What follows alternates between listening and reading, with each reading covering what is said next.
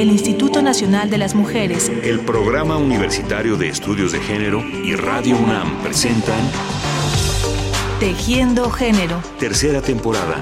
Porque solo a través de la equidad podremos construir una sociedad más, justa.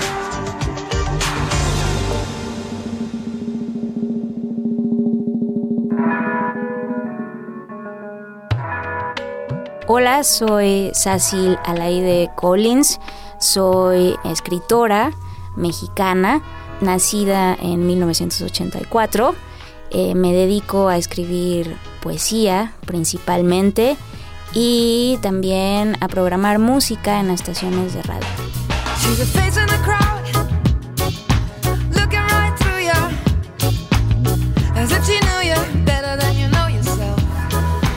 Los caminos hacia el arte son diversos y las avenidas que lo cruzan también lo son.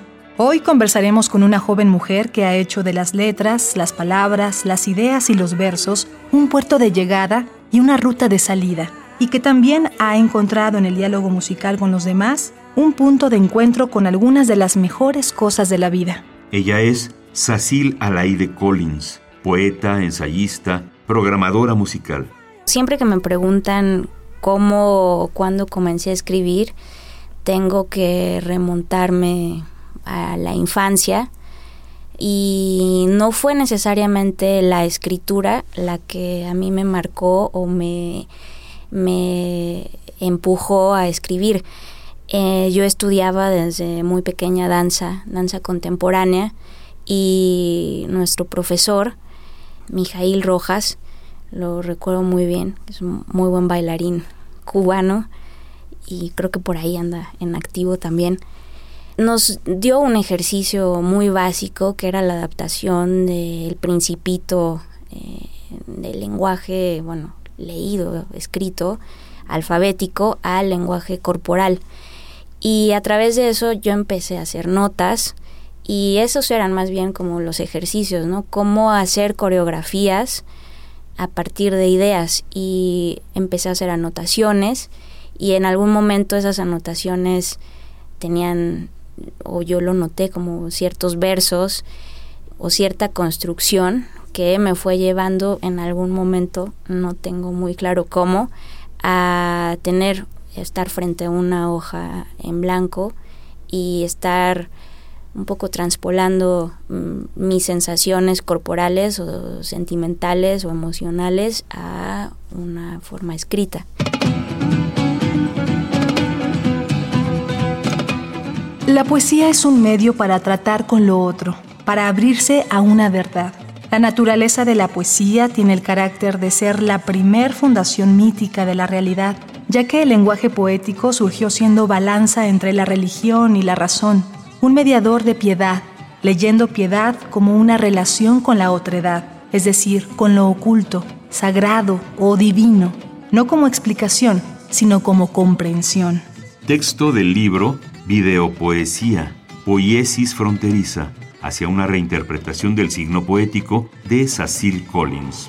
Nunca he entendido cuando se hace esta división de poeta y escritor y entonces a veces a los poetas los presentan solo como poetas y a los escritores son escriben otra cosa pero nunca poesía o algo o solo un género y es muy válido pero creo que un escritor debe de saber escribir simplemente porque quiere expresar muchas cosas. Hay distintos eh, pues distintas narrativas de, de cómo cómo acceder a ciertos lenguajes.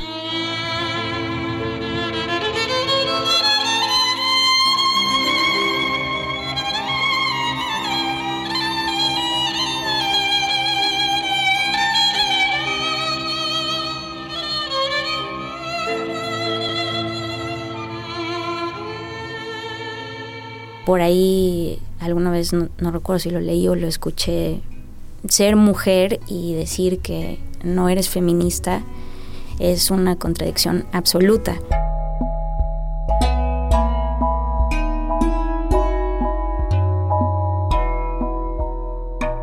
Tal vez yo no había necesitado del feminismo teórico, pero en la práctica siempre está presente. Yo tengo una imagen muy específica de mi circunstancia.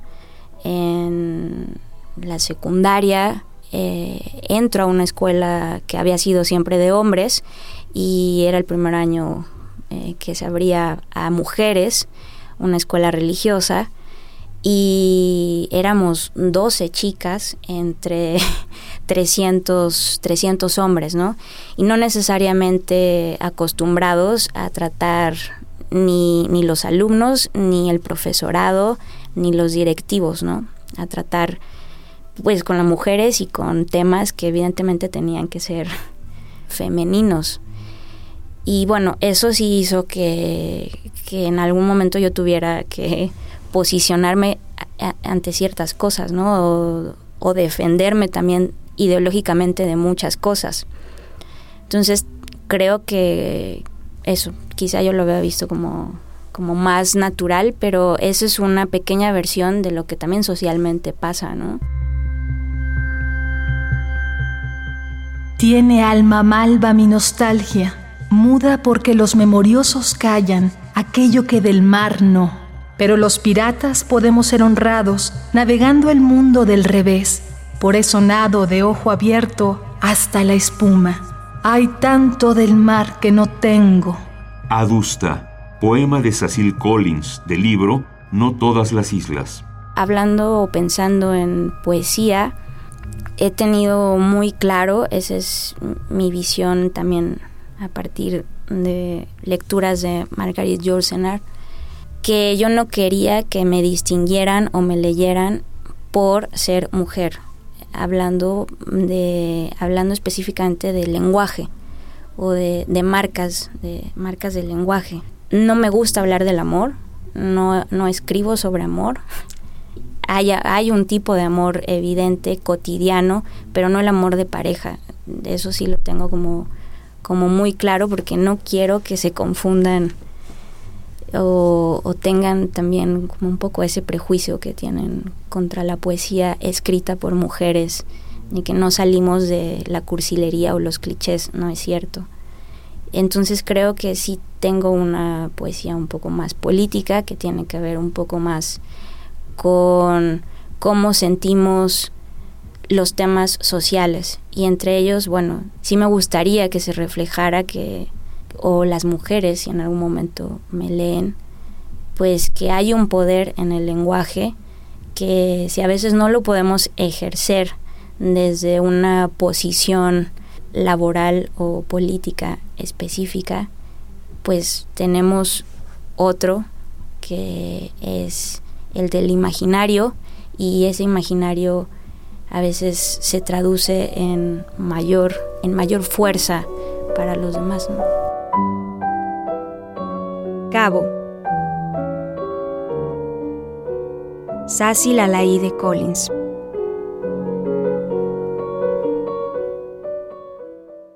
Canta la viuda número 8. 1. Se arrastra como rama de árbol en la superficie húmeda. Transpira un azufre. Cristales de agua en el hocico. 2. Busca comida. Restos de olor que son cuerda, que son memoria la vida de un pueblo, frente a la veladora y el retrato sobre la cómoda. 3. El casco cuelga en el ropero roído.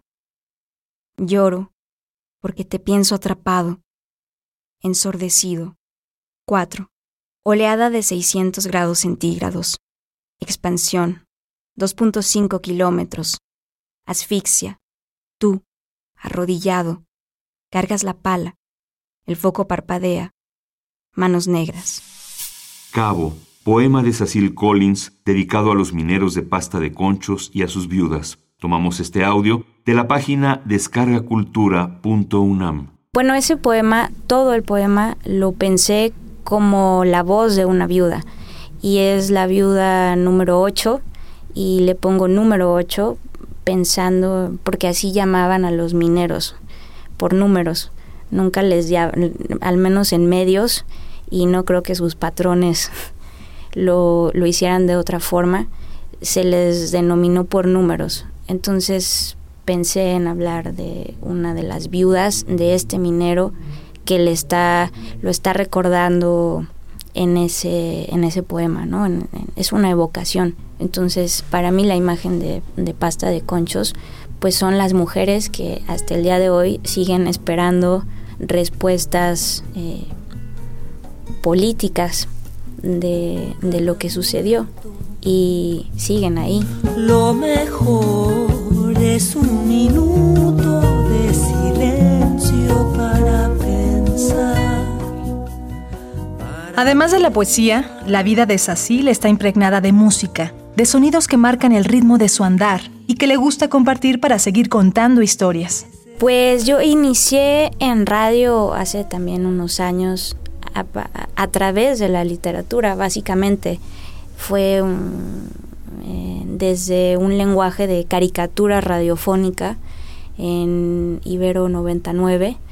El programa eh, aún continúa, se llama Pocahú. Y entré proponiendo una serie que tenía que ver con la adaptación de obras literarias cortas, relatos o cuentos a esa isla donde existía un marajá y donde también había una suerte de gran migración para dar pie a las músicas del mundo, eh, a, distintos, a, distintos géneros. Y a partir de eso, pues fue un poco mi acercamiento más, más, más sobre el guion, pero no sé, poco a poco eh, siempre me ha gustado la música, siempre he tenido contacto con ello y siempre la he resguardado mucho. Entonces, de ahí fui como saltando a otras estaciones, a otros medios como investigadora musical y curadora musical. Y finalmente Código Ciudad de México me da la oportunidad de meterme de lleno a, a programar música, a estar dentro de la gestión de los contenidos sonoros, musicales de la estación y es para mí un privilegio porque es el trabajo que más me gusta en la vida, no solo por el hecho de que pueda decidir o tener injerencia en lo que muchas personas van a escuchar, que es una gran responsabilidad, sino porque también puedo servir como un conector o un canal entre distintos géneros. Para mí el principal es literatura y música. Entonces yo sí pongo mucho hincapié en, en la narración musical, así sea música con letra, con voz o solo sea instrumental, me es importante contar historias en, en las listas que suenan en la estación.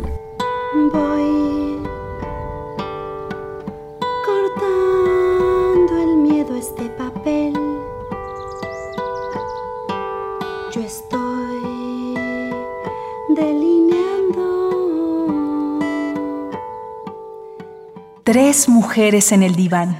Eso va más allá del entendimiento femenino. ¿Qué asunto? La conjura mujer, nosotras a sufrir. Mastreta dice que en el paraíso sería capaz de comer la misma manzana que Eva. Pura pretensión femenina de ropero. Poema de Cecil Collins, del libro John Key de Nada. Creo que